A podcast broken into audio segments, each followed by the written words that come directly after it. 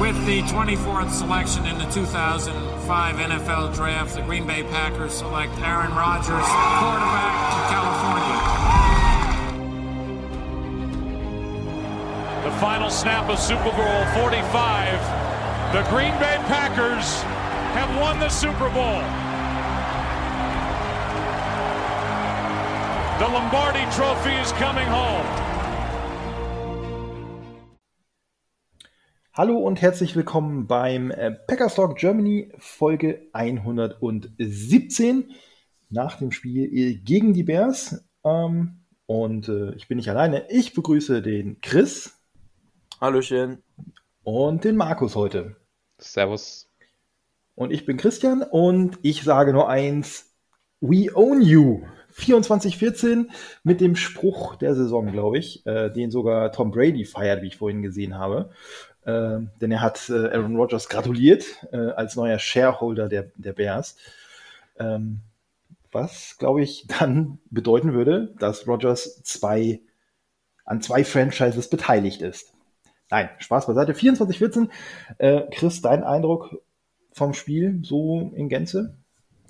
Ja, Packers haben sich, ähm, würde ich sagen, leistungstechnisch nicht unfassbar mit Ruhm bekleckert, aber wenn man in Chicago das Division-Duell gewinnt und die Bears auf Abstand hält, zwei Siege dann jetzt und den Tiebreaker erstmal, dann kann man da definitiv nur zufrieden sein. Ich war auf jeden Fall nach Abpfiff dann sehr zufrieden. Ja, ich denke, da kann man nur zustimmen. Ne? Also, wir haben gewonnen. Lassen wir das so stehen und für die Details kommen wir jetzt gleich. Ja, kommen wir zu den Details. Ähm, die Packers sind schwer ins Spiel gekommen. Ähm, hätte auch, wenn es ganz blöd läuft, schnell 0 zu 14 stehen können. So stand es nur 0 zu 7 nach dem ersten Quarter. Mhm. Jetzt haben wir das schon öfters ein bisschen gehabt, dass die Packers, ich glaube, das äh, 49er-Spiel war so das einzige, wo sie nicht schwer reingekommen sind, aber ansonsten immer so Anlaufschwierigkeiten. Irgend, hat irgendeiner von euch eine Idee, woran das liegen könnte? Ich glaube, das liegt so ein bisschen daran, dass die, Defense, oder die Teams sich jetzt so allgemein so ein bisschen auf Lafleur eingestellt haben man weiß so ein bisschen, wie er ins Spiel reinkommen will, was er machen will und äh, dementsprechend dagegen wird dann auch äh, trainiert, sag ich mal, oder geplant. Und dann ähm, steht er jetzt dann immer vor der Aufgabe, weil er eben sich auch nicht so wirklich davon löst, was ja auch jetzt grundsätzlich gibt es ja kein Erfordernis dazu, das irgendwie umzustellen. Aber das ist dann so der Punkt, wo es dann einfach, hm, wo die defensiven oder die gegnerischen Teams dann sagen, ja, wir wissen, was ihr machen wollt, könnt. Noch, und dann noch mit dazu, dass Rogers dieses Jahr auch noch nicht so wirklich gut spielt wie die letzten zwei Jahre. Kommt dann auch noch mit dazu. Dazu kommt dann noch, äh, dass die O-Line nicht in Top-Besetzung unterwegs ist, sondern in irgendeiner Rumpelbesetzung. Es ist, dann findet außer Adams ja auch fast kein anderer Receiver statt. Das, die einzelnen Kopfmomente lasse ich jetzt mal außen vor. Es ist dann so eine Mischung aus verschiedenen Faktoren.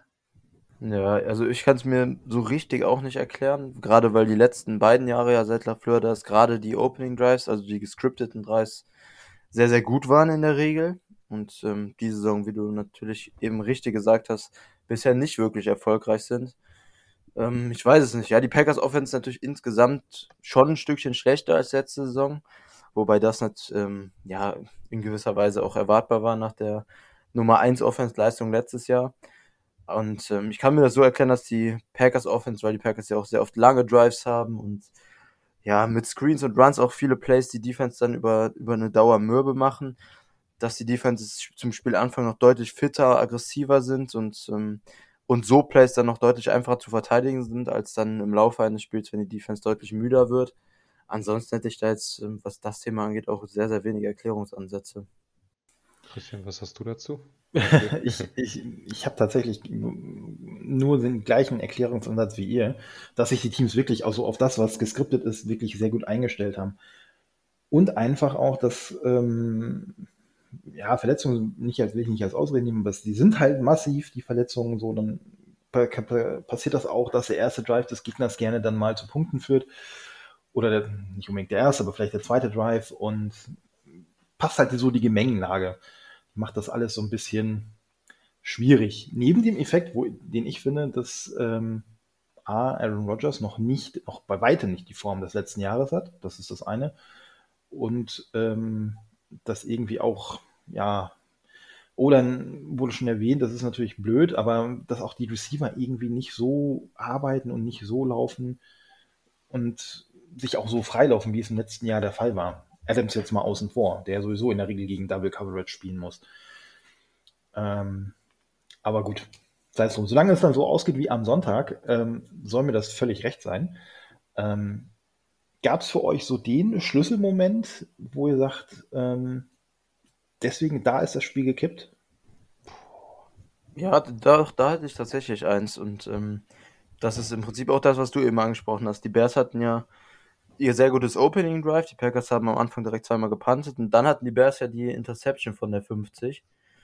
Und ähm, das war für mich so ein bisschen der Moment, in dem das Spiel dann gekippt ist, wo man auch ganz klar gemerkt hat, dass das Momentum sich im Spiel so ein bisschen gedreht hat und auf Packers Seite gegangen ist.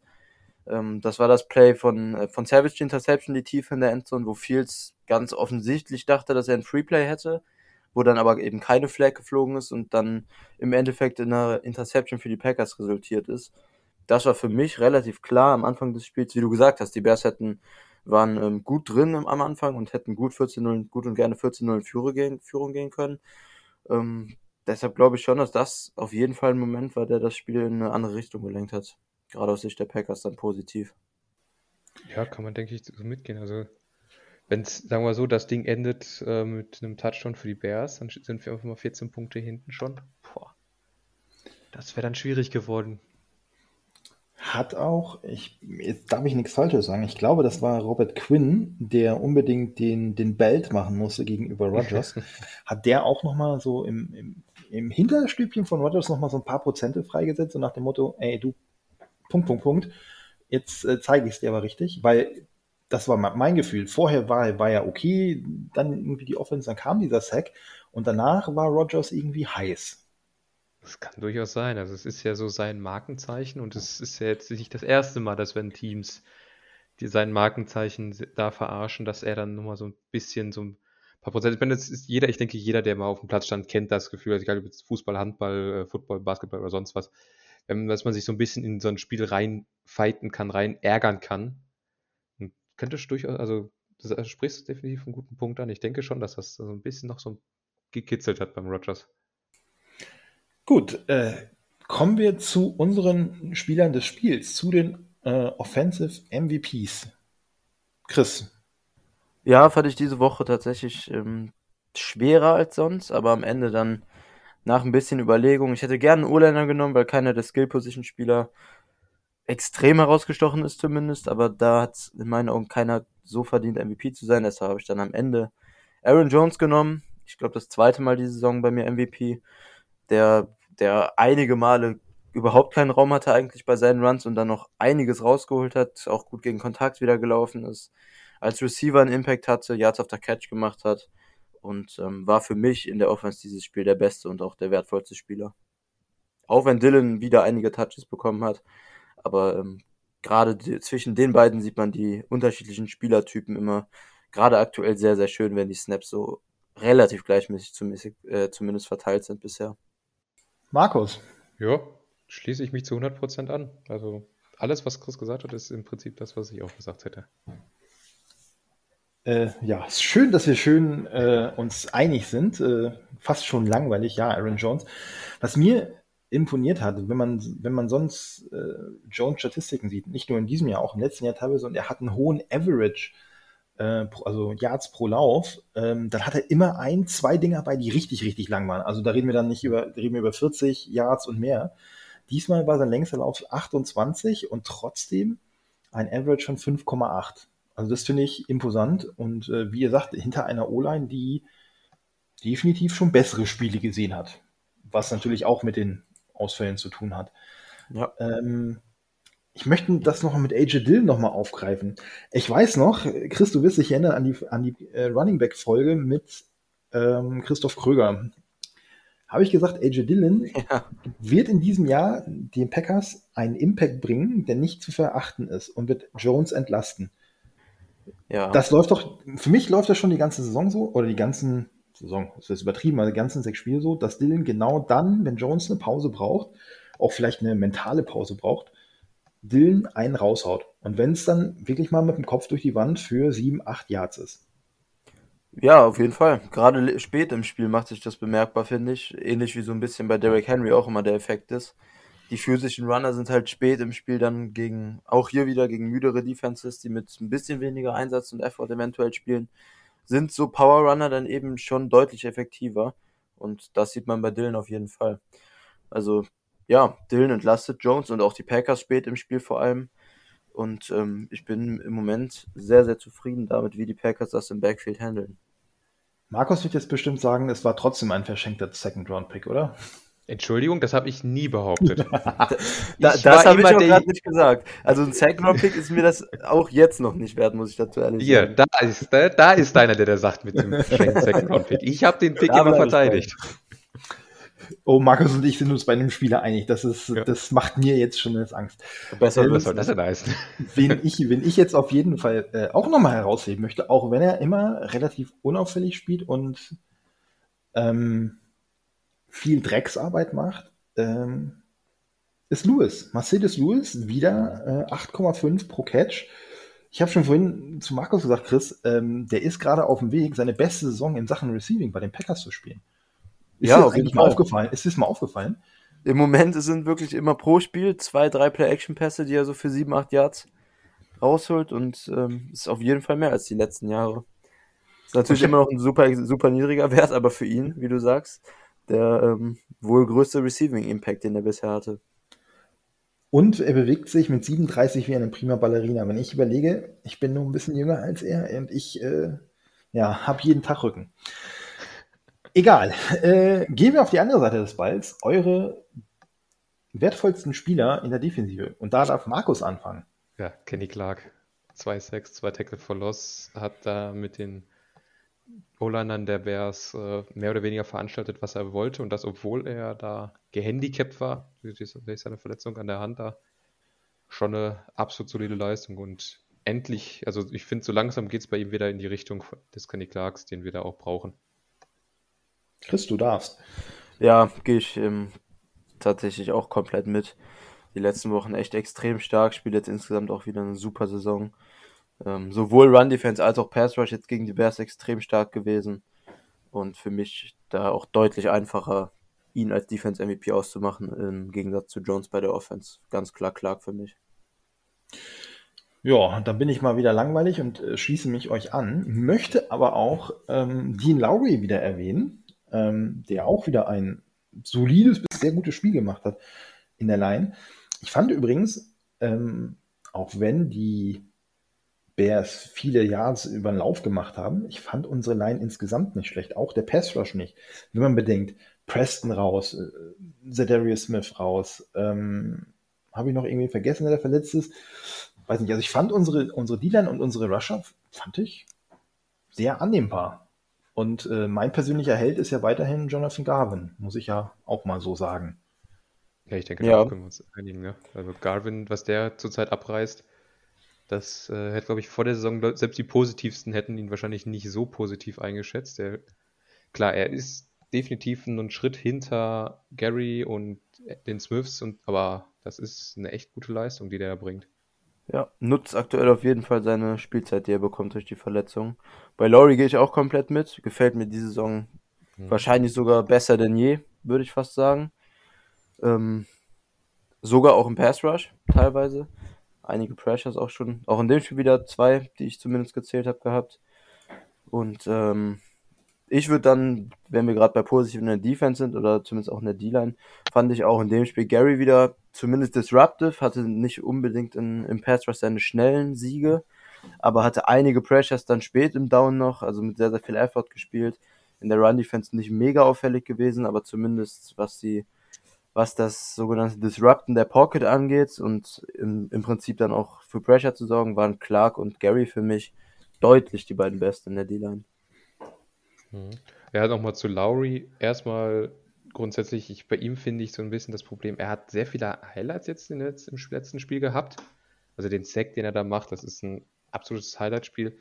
Aber ich finde, er ist mir noch zu sehr äh, hoch, äh, zu sehr eine Wechsel, wechselhaft in seinen Leistungen. Also er findet da kein konstantes Mittel.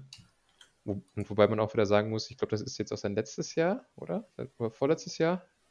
Sein letztes, glaube ich sogar. Sein letztes, ne? Also es erinnert so ein bisschen wieder an die Saison, wo er seinen Vertrag unterschrieben hat. Er merkt jetzt wieder, oh, mein Vertrag läuft aus, ich muss wieder ein bisschen was zeigen. Könnte man ihm jetzt unterstellen, ich meine. Wobei ich, ich finde, diese großen Auf- und Abs gibt es dieses Jahr bei Lowry gar nicht. Am Anfang habe ich in die ersten zwei Spiele waren wirklich katastrophal, muss man ja ganz ehrlich gestehen, aber so seit ähm, Woche vier finde ich den, der performte doch durchgehend auf einem sehr stabilen Niveau. Wo es zumindest keine Aus ich sag mal so, keine Ausreißer nach unten gibt. Eher dann nach oben. Aber das ist wahrscheinlich auch, wie vieles, was die Lines angeht, ähm, Geschmackssache. Da müssten wir vielleicht unseren D-Line-Trainer mal lobend erwähnen, weil der gute Mann ja die ersten drei Wochen raus war mit einer, ich weiß gar nicht was für einer Erkrankung.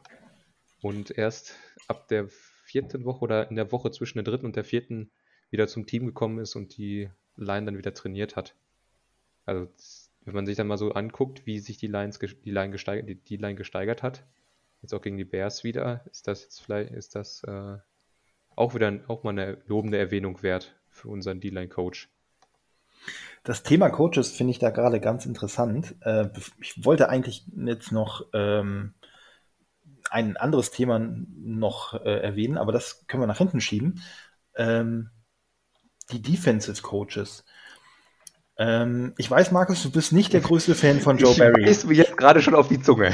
Ja, ja, du bist ein, ich, ich möchte auch nicht, dass du jetzt irgendwas über, über Joe Nein, Barry ich, sagst. Äh, weder, weder positiv erzähl, noch negativ. Erzähl weiter, erzähl weiter. Ja, weder positiv oder negativ, sondern ähm, welchen Impact, du hast gerade Jerry Montgomery als Defensive genau. Line Coach erwähnt, ähm, welchen Impact haben die Positional Coaches auf diese Defense? Unabhängig vom Personal ähm, haben sich vor allen Dingen ja die D-Line und auch die Inside-Linebacker ähm, haben einen Schritt nach vorne gemacht. Nicht nur, äh, weil jetzt mit Campbell dann ein richtiger Sheriff im, im, Backfield rumläuft, auch Barnes hat sich für mich gesteigert. Jane Swift lasse ich jetzt mal außen vor. Ähm, welchen, ja, Impa ja. welchen, welchen Impact haben für dich ähm, Jerry Montgomery und äh, ah, wie heißt der? Kirk Oliver Dotti? Ähm, einen sehr großen, wenn man es also könnte man jetzt natürlich drauf sagen, argumentieren, dass das war Anfang der Saison, die Spieler waren noch nicht richtig drin, aber ich denke allein schon von der Entwicklung der D-Line, wie die sich gesteigert haben, Woche für Woche für Woche, mit dem D-Line-Coach, ist der, Co ist der Einfluss der Position Coaches auf die entsprechende äh, Positionsgruppe nicht zu unterschätzen. Und wir merken es ja auch an der O-Line, wenn wir jetzt mal auf die andere Seite des Balls gehen. Auch da macht unser Online-Coach Stefan Stenovic, ja, irgendwie so, ähm, super Job und ähm, obwohl wir da mit so Verletzungen gepflegt sind, äh, äh, geplagt sind, ist es trotzdem immer noch eine vernünftige Leistung, die da aufs Feld gebracht wurde. Kommen wir gleich noch zu, jetzt gegen die Bears eher weniger. Aber äh, der Einfluss ist äh, enorm. Also wenn du, ich sag mal, wenn du, wie viele Position Codes haben wir? D-Line, Edge? D-Line, Edge, äh, Inside Linebacker? Vier. Vier, genau. Also ich glaube, wenn du da wirklich vier sehr gute Coaches hast, dann kannst du auch andere Coaching-Aussetzer durchaus auffangen, weil du dann einfach die Spieler individuell so gut machen kannst, dass sie dann einfach über dem spielen, was eigentlich äh, möglich wäre, sagen wir es so. Chris, Ergänzungen dazu? Nee, gehe ich soweit mit. Ist natürlich von außen immer sehr, sehr schwer zu, zu beurteilen, wie viel Impact die da haben, aber den Packers habe ich auch den Eindruck, dass da regelmäßig ähm, Potenzial auch ausgeschöpft wird und klare Steigerungen, die auch mit der Weiterentwicklung der Spieler zusammenhängen, zu sehen sind. Ich habe ja gerade gesagt, ich möchte auf irgendwas äh, kommen, was nicht ganz so schön war. Und ähm, es tut mir leid, ähm, ich muss mich an einen Tweet von Markus erinnern von Sonntag. Äh, I wish I had uh, Josh Jackson back. Könnt ihr mir erklären, warum Isaac Yadam, oder wie er wieder ausgesprochen, Yadam, Yadam, wie auch immer, Isaac Yadam, warum der äh, noch eine Chance bekommen hat?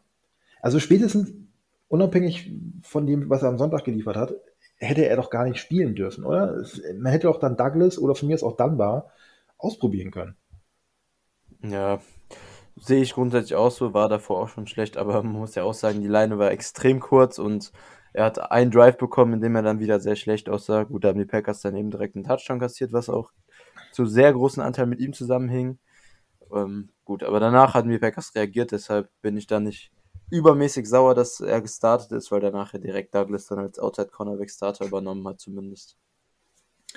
Ähm, wen, vorausgesetzt jetzt, dass Alexander und auch King am Sonntag nicht spielen, wen würdet ihr denn am Sonntag neben ähm, Stokes starten lassen? Douglas. Ja, würde ich auch erstmal so mit Douglas weiterspielen. Ich finde die Option ja mit äh, Sullivan Outside und John Charles zumindest interessant. Ob das gut ist, ist die andere Frage. Werden wir dann, würden wir dann zumindest sehen. Aber ähm, einfach weil ich John Charles mal gerne sehen würde, aber wahrscheinlich das Beste ist aktuell dann Stokes, Douglas und Sullivan im Slot, würde ich auch sagen. Markus, du musstest dir vorhin äh, was verkneifen. Du wolltest, hattest auch wohl noch ein Thema, was nicht so doll war, was du gerne angesprochen hättest. Ähm, welches von den Themen? Also ich würde jetzt mal an, weil wir jetzt gerade bei der Defense waren, ich würde jetzt erstmal mit dem mit unserem Neuzugang anfangen. Du hast gesagt, bei dir hat er noch Welpenschutz. Ich sag bei einem Spieler, der vier, fünf Jahre in der NFL ist, erwarte ich, dass zumindest einige Grundlagen sitzen. Und meine Fresse war Jalen Smith scheiße. also, das war, da gibt es ja keine andere Erläuterung, also keine andere, man kann es nicht anders bezeichnen, außer man ist jetzt sehr nett oder sagt, er hat Welpenschutz. Aber der rennt komisch über den Platz, also irgendwie hat er eine ganz komische Laufform, ist damit nicht wirklich schnell. Er ist vollkommen außerhalb seiner Position, also seinem zugewiesenen Call. Wenn er als Blitzer unterwegs ist, gewinnt er genau gar nichts. Also da hätte es auch gar keinen hinstellen können, es wäre genau das gleiche Ergebnis rausgekommen. Der äh, zuckt da rum, der spielt da rum, der dreht sich um seine eigene Achse und am Ende steht er wieder vom Blocker. Und der denkt sich auch, ja, was hast du jetzt die letzten 30 Sekunden gemacht? Also, sorry, aber das war ja gar nichts. Ja, wie du sagst, wenn selbst die Basics wie Tackling dann auch im, im Open Field von einem Linebacker so schlecht aussehen, dann müssen da echt schon Fragezeichen entstehen, auch im ersten Spiel. Aber mal abwarten, vielleicht, ähm, ja, keine Ahnung, vielleicht ja aufgeregt. Ähm, mal sehen. Es, es kann zumindest nur besser werden jetzt die nächsten Spiele. Ja, es, es, kann es eigentlich noch schlechter werden. Aber wie gesagt, ich, ich, ich bleibe dabei. Ja, ihr habt recht natürlich. Da waren einige Sachen bei, die sind einfach Football Basics und NFL Basics. Aber für mich hat er immer irgendwo noch so ein bisschen Welpenschutz. Ja, du, auch wenn du vier, fünf Jahre in der Liga bist, das erste Spiel kann durchaus mal in die Hose gehen. Sagt aber keiner was gegen. Absolut. Aber nicht. gut, aber gut. Ne, ich, für mich ist die Beurteilung irgendwie nach äh, zwei, drei Spielen. Wenn man dann sieht, na, das wird überhaupt nichts, so wie bei ähm, unserem schon erwähnten Cornerback, ähm, ja, klar. Ja, da muss man, da muss man überlegen, ob es dann überhaupt noch Sinn macht. Ja, finales Urteil wird auf keinen Fall jetzt schon gefällt. Nee, finales Urteil nicht. So, aber habt ihr irgendwelche, also jetzt mal andersrum gefragt, seht ihr Ansätze, wo ihr sagt, da kann man positiv drauf aufbauen bei ihm? Ja, grundsätzlich sagt man ja schon immer, dass man auf seine Athletik eigentlich sehr viel aufbauen kann, aber Zumindest bei den Cowboys hat er es nie geschafft. Andere haben gesagt, die Cowboys haben es nie geschafft, seine Athletik auszunutzen. Dann mal sehen, ob Barry das schafft oder ob es dann jetzt doch an Jalen Smith liegt, weil wenn mehrere Defense Coordinator das nicht schaffen, dann liegt es dann vielleicht irgendwann doch am Spieler. Aber seine Athletik ist ja grundsätzlich auf dem Papier erstmal ähm, schon deutlich über dem Durchschnitt und da sollte eigentlich zumindest als Blitzer grundsätzlich mal was machbar sein. Oder als Downhill-Runstopper zumindest. Also Ansätze sollten da sein, aber die Frage ist halt, ob Smith das dann endlich auch mal wirklich auf seinen Platz bekommt, konstant. Hm, das sehe ich, das sehe ich ähnlich. Die Anlagen sind ja da.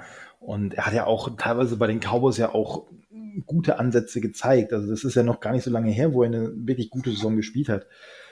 Mhm. Ähm, die Frage ist halt einfach, ähm, das ist das Einzige, was ich in den Raum stelle, wie viel Geduld darfst du halt mit so einem Spieler haben?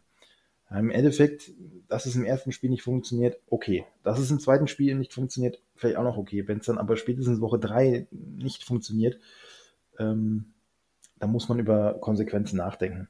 So, so wie es dann vielleicht auch tut.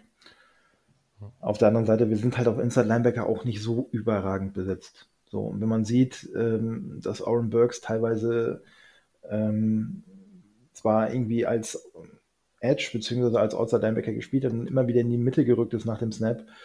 Ja, das kann auch nicht die Lösung sein. Also da hätte ich schon ganz gerne einen dritten Linebacker, falls mal Barnes oder Gott möge es behüten, Campbell ausfällt. Oh, ich glaube, wenn wir Campbell ausfällt, haben wir ein richtiges Problem. Ja. Das äh, sehe ich auch. Da gehe ich aktuell auch mit. Also dann wird es richtig dunkel. Ähm, ich würde gerne mal ein Thema ansprechen, wo ich eure Meinung zu hören würde. Christian, wir hatten vorhin schon mal kurz angesprochen, äh, Robert Tonyan.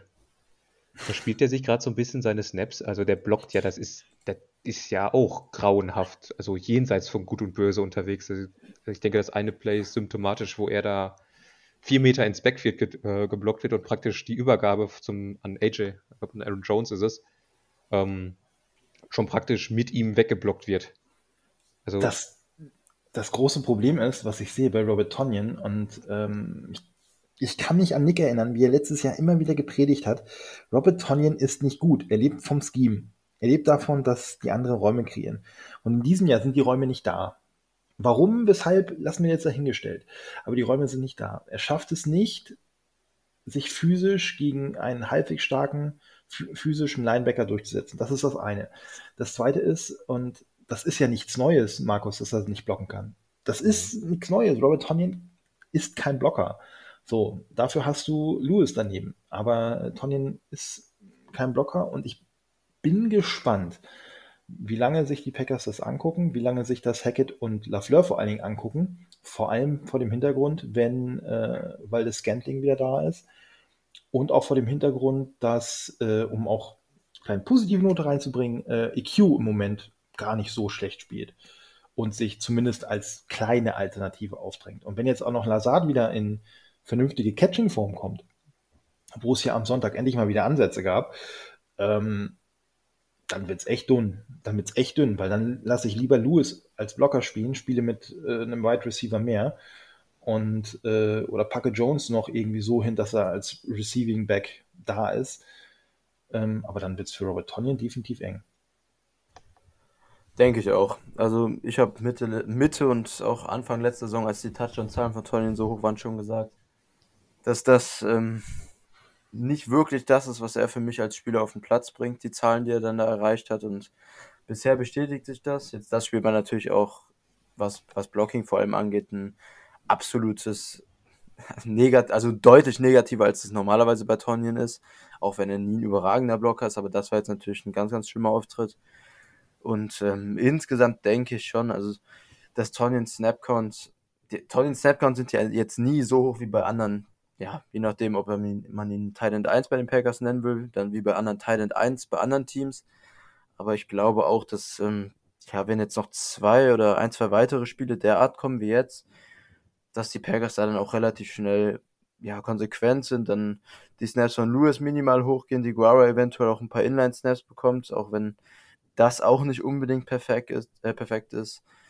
Und ähm, ja, ich glaube auch, dass die Packers nicht mit dem mit der öffentlichen Wahrnehmung, die Tonyan letztes Jahr aufgrund seiner Touchdown-Zahlen dann von vielen Leuten bekommen hat, nicht unbedingt da mitgehen und ihn schon in einem realistischen Licht sehen und ähm, da diese die sehr sehr vielen oder fast ausschließlich scheme-bedingten Touchdowns letztes Jahr auch realistisch einschätzen können.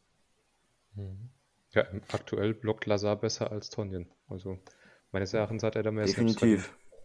Ja, Lazar spielt ja sogar ab und zu als Inline-Tight aber Lazard hat ja nicht nur, ist ja, das ist ja nichts Neues, dass, dass Lazard blocken kann. Also das war ja vorher schon so. So, und ähm, von daher kommt das für mich jetzt nicht überraschend. Ähm, Diguara ist ein schöner Punkt. Ähm, glaubt ihr, der hat mal mehr Chancen im Receiving Game verdient? Oder wird das mit dem nichts mehr? Hat ja jetzt mal am Sonntag mal einen Pass fangen dürfen. Da dachte ich dann so, hm, das sieht irgendwie so ungelenk und so, ach, weiß ich nicht.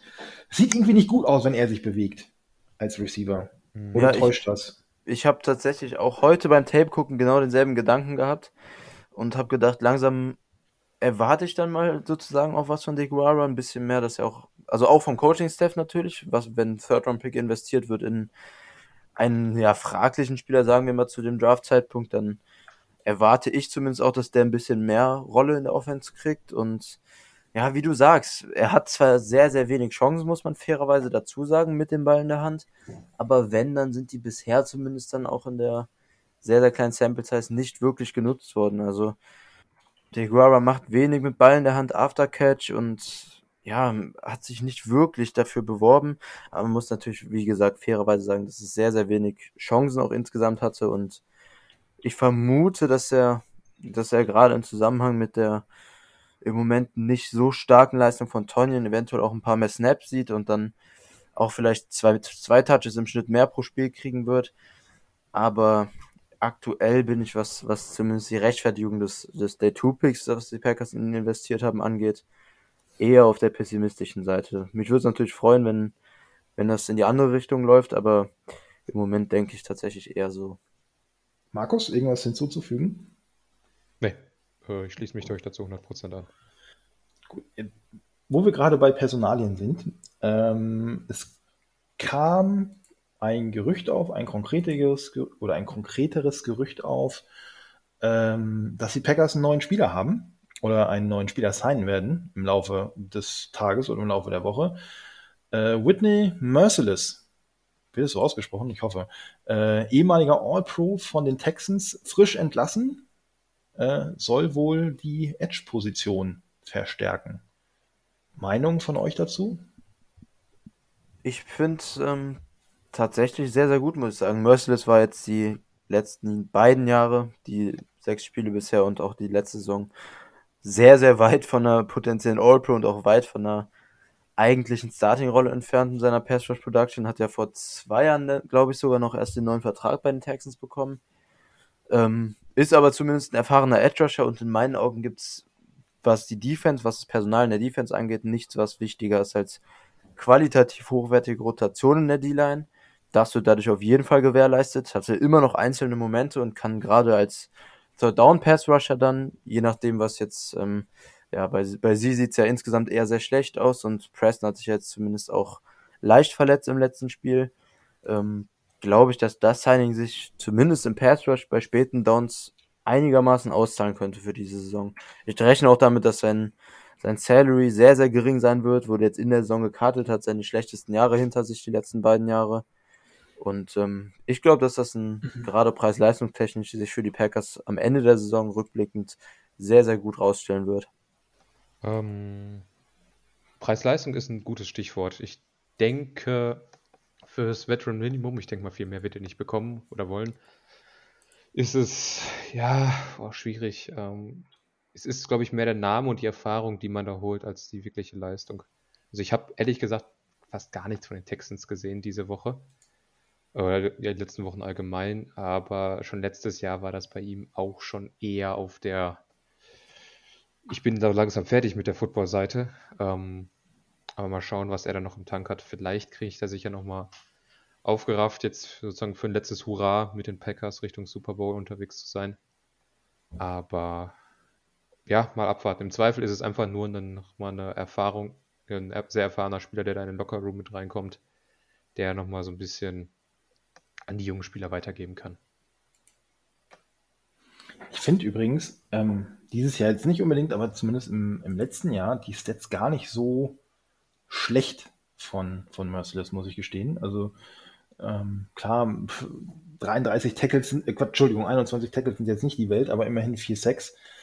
Ähm, und äh, eine Fumble Recovery. Also von daher finde ich das gar nicht so schlecht. Vor allem muss man bedenken, es waren immer noch die Texans. Und die waren ja in letzt, letztes Jahr und sind auch in diesem Jahr jetzt nicht im obersten Regal. Also von daher weiß ich nicht. Keine Ahnung, aber ich lasse mich äh, gerne überraschen. Übrigens hat er auch in diesem Jahr schon 3-6. Also ganz so schlecht performt er, dafür, dass er gar kein Starter mehr ist oder war zuletzt bei der äh, in Houston, war das gar nicht so verkehrt. Gut, ja. Vielleicht. Aber, aber mal gucken. Also genau. ausprobieren kann man es ja mal. Und äh, wer schon irgendwie seltsam, wenn man ausgerechnet den äh, Ausfall von Darius Smith durch eben durch Merciless und den vorhin erwähnten Garvin halbwegs vernünftig ersetzen könnte. Garvin würde mich positiv stimmen. Ich, mir macht es jetzt gerade eher Gedanken um den anderen Smith, wenn wir den jetzt holen. Was ist mit dem? Also wir haben bis jetzt wenig Infos darüber, was mit ihm ist. Also es wurde Twitter sagt Week to Week, aber Schauen wir mal, ne? Da haben wir auch noch keine Infos. Der ist ja rausgegangen im ersten Viertel nach ein paar Spielen. Da wissen wir noch nicht so wirklich, wie da der Stand ist. Ich, wenn ich den ähm, Tweet von Wes Hopkiewicz richtig interpretiere, wird er erstmal zugucken und sie hoffen, dass er zu Sonntag fit ist. So ist zumindest, mhm. so klingt das zumindest. Ob das jetzt so sein wird, schauen wir mal. Und das ist das, was an die Öffentlichkeit rausgegeben wird. Ne? Das ist jetzt wahrscheinlich auf den äh, Injury Report gucken oder eher was medizinisch dahinter steht. Ja. Wäre natürlich ärgerlich, wenn er tatsächlich, also wenn er ausfallen würde am Sonntag, okay, dann ist es so, das ist ein Spiel, aber wenn er dann irgendwie ähm, womöglich noch auf IA landen würde, das wäre natürlich richtig bitter. Aber gut, wollen wir den Teufel nicht an die Wand malen und nee. die Zukunft nicht zu schwarz. Apropos Zukunft, konzentrieren wir uns ähm, auf das nächste Spiel. Kommenden Sonntag wieder schön um 19 Uhr. Äh, ich habe, glaube ich, gesehen, sogar bei Ran wieder im Stream für diejenigen, die äh, eher auf einen deutschen Kommentar stehen, geht es gegen ähm, die Redskins, nein, gegen das Washington Football Team. Ähm, ausführlich wird das Sebastian im Enemy Territory mit Sicherheit noch beleuchten, aber wir wollen mal auf die Key Matchups eingehen. Chris, welches Key Matchup ist für dich das Matchup am kommenden Sonntag? Ja, ich habe mir das wahrscheinlich offensichtlichste Matchup rausgesucht, aber in meinen Augen ist das auch das, ähm, ja, vielleicht die, die beste und vielleicht auch die einzige Möglichkeit, wie Washington die Packers hier richtig ärgern könnte. Und das ist für mich die ähm, D-Line von, von Washington gegen die O-Line der Packers. Ähm, O-Line, Stichwort O-Line der Packers ist natürlich interessant, wie es mit Bakhtiari aussieht. Da hat Lafleur gesagt, dass diese, dass er diese Woche zumindest ins Training zurückkehren wird. Wie das dann fürs Spiel aussieht, weiß man jetzt noch nicht genau.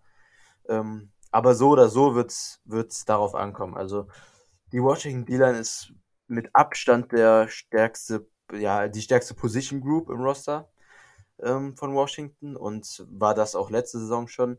Man muss fairerweise sagen, dass die D-Line bisher, also die Defense insgesamt sowieso Riesenenttäuschung, gerade die Passing Defense, aber auch die D-Line nicht so dominant ist, wie, wie ich und viele andere das in der Offseason erwartet haben. Aber das ist immer noch eine, eine Top 10 Unit auf jeden Fall. Auf jeden Fall im Pass Rush auch. Und äh, auf jeden Fall eine D-Line, die alleine mit dem Foreman Rush jede O-Line in der NFL vor eine, vor eine ganz, ganz klare Gefahr stellt. Ähm, das geht von Chase Young, der jetzt in sein zweites Jahr geht, über Darren Payne und Allen in mit Matthew Ioannidis, der jetzt nach seiner Verletzung letzte Saison zurückgekommen ist. Ähm, und auf der anderen Seite dann mit Montez Sweat. Also die Line ist absolut stark besetzt, auch in der Rotation. Ich glaube tatsächlich, dass sie, dass Washington auch da ein sehr, sehr dominantes Spiel brauchen wird, ähnlich wie die Bears das hatten, wahrscheinlich sogar noch stärker, zumindest auch gegen den Run wahrscheinlich noch stärker. Und ähm, zumindest auch konstanter Pressures. Die Bears hatten natürlich ein paar Sacks, aber nicht extrem konstant Pressure auf Rogers. Da waren noch einzelne Downs, wo Rogers viel Zeit hatte. Das kann Washington sich, glaube ich, nicht erlauben. Und ähm, ich bin sehr, sehr gespannt, wie die Packers es vorhaben. Hatten jetzt mit den Niners, mit den Steelers und auch mit den Bears schon Spiele gegen sehr starke D-Lines die auch ungefähr in, in die äh, Güteklasse der Washington D-Line einzuordnen sind, wo die Packers es dann Gameplan-technisch auch sehr, sehr solide gemacht haben, auch im Playcalling. Ähm, deshalb bin ich, was das angeht, eigentlich zuversichtlich aus Packers Sicht, aber es ist eben so, dass zumindest so starke Foreman-Rushes mit so viel Upside ein Spiel auch im Alleingang mal kippen können und für sich entscheiden können. Und deshalb ist hier natürlich die Gefahr und auf der anderen Seite die Chance für Washington, darüber das Spiel zu holen. Ähm, defensiv muss es definitiv so laufen. Die Coverage-Qualität ist bisher absolut enttäuschend bei Washington. Und ähm, ja, ja, also ich sehe auch nicht, wie die Washington Offense zumindest konstant übers Feld geht. Da kommt, kommt ihr auch nochmal gleich zu mit euren Key Matchups wahrscheinlich. Ich glaube, dass sie, dass Washington hier ähnlich wie die anderen guten D-Lines, gegen die die Packers gespielt haben, gut aussehen wird, aber wahrscheinlich nicht gut genug, dass es am Ende reicht, dass sie so dominant spielen, um die Packers dann konstant und auch über das ganze Spiel unter Druck zu setzen im Passing Game und den Run so gut zu stoppen, dass Washington das dann im Endeffekt auch an sich reißen wird. Aber die Chance und die Gefahr aus Packers Sicht ist zumindest da in meinen Augen. Markus, dein Key-Matchup. Ja, äh, hat im Grunde einen Namen oder zwei Namen. Taylor Heineke oder Ryan Fitzpatrick. Und weil die beiden extrem ähnlich sind von der, Art und Weise, wie sie spielen und auch wie ihre Ergebnisse aussehen. Also Taylor Heineke ist praktisch die jüngere Version von Ryan Fitzpatrick. Das heißt, er kann dir, wenn er einen guten Tag hat, reißt er dir die Hütte ab mit 400 Yards oder er schenkt dir fünf Interceptions, so nach dem Motto. Also, da wird es sehr interessant sein zu sehen, welchen Taylor Heineke wir an dem Tag zu Gesicht bekommen und wie er dann gegen unsere doch sehr angeschlagene Defensive, unsere, äh, unsere Cornerbacks und Safeties spielt, weil wir ja auch noch auf Savage sehr wahrscheinlich verzichten werden müssen. Dann die Cornerback-Frage, die haben wir vorhin schon besprochen. Gut, man ist immer noch die Frage, auf wen wirft er überhaupt, aber grundsätzlich, wenn er da einen guten Tag hat, ist es egal, wer da steht, der reißt uns die Hütte ab. Wenn er keinen so guten Tag hat, gut, dann brauchen wir uns keine Sorgen machen. Dann gewinnen wir das im Schlaf. Na, ich hoffe, die Packers schlafen nicht am Sonntag. Denn dann wird es nämlich schwierig, ähm, meinen Keyplayer von den ähm, von Washington zu stoppen, nämlich äh, JD McKissick. Und ähm, wahrscheinlich werden einige sagen, hä, McKissick, warum McKissick? Ganz einfach. Ähm, McLaurin nicht wirklich in Form, war auch verletzt vor, boah, ich glaube, zwei Spiele musste er aussetzen, wenn ich das richtig im Kopf habe. Ähm, jetzt auch noch Gibson, der eigentliche Starting Running Back, ähm, auf der IA oder wahrscheinlich auf der IA, der wird wahrscheinlich auch nicht spielen. Ähm, von daher kommt es auf McKissick an und ähm, wenn ich mir nur die Sets aus, dem letzten, aus der letzten Woche nehme, gut, es war nur die Defense der Kansas City Chiefs, das muss man auch dazu sagen im Moment, aber 5,6 Yards pro Lauf ähm, und dazu nochmal 65 Receiving Yards. Alter Verwalter, das ist eine Allround-Waffe, die muss man auf dem Schirm haben und irgendwie stoppen. Und äh, die Wahrscheinlichkeit, dass er mehr Snaps bekommt, als er und auch vor allen Dingen auch mehr Touches bekommt im, im Running Game, als es vorher der Fall war, die sind auf jeden Fall sehr, sehr groß. So, das Gibson schon mal aushält, ist schon mal gut, aber ich glaube, McKissick ist, wenn man ihn von alleine lässt, nicht unbedingt viel, viel schlechter. So, das waren die Key Matches. Ja. ja, also gl glaube ich auch, McKissick könnte da eine Rolle einnehmen und ähm, McLaurin hat übrigens noch kein Spiel verpasst, ähm, zumindest diese Saison, verletzungsbedingt. Ich weiß nicht, wahrscheinlich hast du irgendwas verwechselt. Habe ich? Ähm, ich habe nur ja, gesehen, dass er auf dem Injury Report mit stand mit Hamstring. Ja. Das war alles. Nee, also der, der hat bis jetzt zumindest alle Spiele gemacht dieses Jahr. Aber Gibson ist natürlich ein großer Punkt, wo ich dir recht gebe. Und ähm, was, was ihr beide auch noch nicht so wirklich hervorgehoben habt, ist ja, dass die O-Line von Washington tatsächlich bisher, das gilt ja dann sowohl fürs Passing Game mit Heinrich als auch fürs Run Game, beziehungsweise kurze Receiving Game von McKissick, ähm, dass die O-Line bisher tatsächlich sehr, sehr positiv überrascht ist. Eine der besten O-Lines bisher diese Saison. Im Pass Protection sieht das echt gut aus. Da hat sich jetzt Rookie Tackle Cosme letztes Spiel verletzt. Mhm. Ähm, Cornelius Lucas hat das dann aber auch ziemlich gut gemacht gegen die Chiefs, aber die Chiefs haben auch nochmal einen deutlich schlechteren Pass als die Packers, muss man dazu sagen. Ähm, aber ja, die O-Line ähm, spielt tatsächlich bisher sehr gut und ich glaube, dass das für die Packers in der Front ein ziemlich unangenehmes Spiel werden könnte. Deshalb hoffe ich auch, dass Preston spielt, weil gerade Preston gegen den Run bisher zumindest sehr, sehr gut aussieht und da sehr, sehr weiterhelfen würde für die Packers defensiv. Und ähm, da bin ich jetzt mal gespannt, wie die Packers das jetzt. Die letzten Spiele waren ja solide bis gut dann auch von auch vom Foreman Rush und da bin ich jetzt gespannt, wie die Packers das gegen eine gute bis teilweise die Saison sogar sehr gute O-Line machen mit mit äh, der Washington O-Line. Da spielt äh, fehlt natürlich dann aktuell Brandon Scherf, der verletzt ist, aber auch da hat ja, der äh, steht aktuell noch mit fraglich drauf, Cosmi auch mit fraglich und McLaurin steht heute, also hat heute nicht mittrainiert. Steht gar auch, nicht. auch frag, gar nicht mhm. trainiert.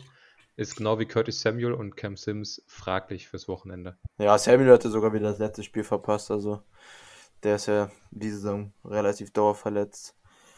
Ja, aber was ich nur sagen wollte, ich bin sehr, sehr gespannt, wie die Packers das in der Front jetzt gegen die O-Line dann tatsächlich richten werden. Selbst wenn Scherf nicht spielt, wenn Scherf spielt, wird es natürlich noch schwieriger. Und ähm, ja, Right Tackle Cosme Lucas auch mal sehen. Aber ansonsten bin ich auf das Matchup ziemlich gespannt, auch dann in der All 22 nach dem Spiel. Und wir bekommen ein Wiedersehen mit Jace. Jace Stimmt, Sternberger, richtig. der ist ja. ja jetzt Titan bei den, äh, bei den in Washington, sagen wir so. Der mal sehen, was er gegen sein altes Team leistet. Ja, pass auf, wo wir vorhin, wir hatten vorhin von Breakout gesprochen. Äh, oh nein. Und, äh, ich ich habe da meine Befürchtung, nein.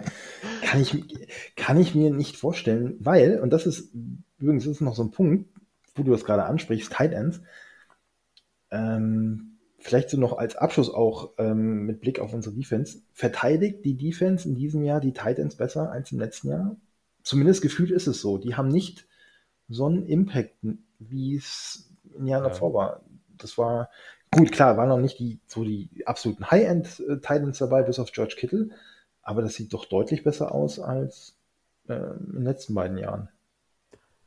Hm, ja, würde ich insgesamt mitgehen. Aber der Punkt, den du angesprochen hast, muss man natürlich auch äh, mitsehen. Wir hatten jetzt Hawkinson zumindest, den ich auch noch in der oberen, oben mit einordnen würde bei den Thailands. Der war auch solide. Kittel war ziemlich gut, aber das stimmt. Ansonsten die schlechteren Thailands, sage ich mal, die wir bisher gesehen haben, haben wir zumindest in Schach gehalten. Gut. Habt ihr noch was? Nö, ich, ich zumindest nicht mehr. Ihr noch? Chris sagt gar nichts mehr. Das, das finde ich toll. Äh, gut, ja. dann würde ich sagen, freuen wir uns auf Sonntag. Äh, 19 Uhr geht's los. Die Packers in Washington. Und äh, dann gibt es den sechsten Sieg. Hoffentlich. Nein, wir, müssen, wir müssen noch, wir müssen noch tippen. Ich wollte gerade sagen. Wir müssen noch tippen. Ja, sicher. Oh, ja, dann äh, bin ich mal ganz so, was ihr so tippt. Ja, also ich, äh, Chris, du hast vorgeschlagen, fang du mal an. Oder oh, brauchst du noch eine Minute zum Überlegen? Nee, wenn, wenn, du was hast, dann fang gerne an, dann überlege ich noch kurz. Okay. Äh, ich würde sagen, das wird ein 29 zu 19 für die Packers. Okay. Ich gehe dann auch ganz spontan mit einem 28-20 für die Packers. Okay. 31 zu 14. 31. Okay. Das ist ordentlich. Ja, also das, ich, ich glaube tatsächlich mal, dass die Packers mal über äh, 60 Minuten Netto-Spielzeit einfach mal vernünftig spielen und nicht den Start verschlafen und nicht zwischendrin wir den Gegner unnötig rankommen lassen und endlich mal konzentriert zu Ende spielen. Ja, dann, das wird dann irgendwie hoffentlich deutlich sein und dann wird es halt in der Garbage Time nochmal einen, einen Touchdown für die, fürs WFT geben, aber das war's dann auch. So. Ich bin wieder bold, ich weiß. Nehme ich gerne mit, wenn das so kommt. Ich auch. Übrigens war das, war das äh, der Doc, der letztens äh, irgendwie einen, einen Wahnsinnstipp rausgehauen hat. Was war das? 42 zu 6 oder so? Oder 42 zu 14 gegen die Bears. War nicht ganz der Fall, aber es war zumindest ungefährdet. Ähm, die Zahlen waren rein theoretisch richtig. War nur die falsche Reihenfolge. Ja.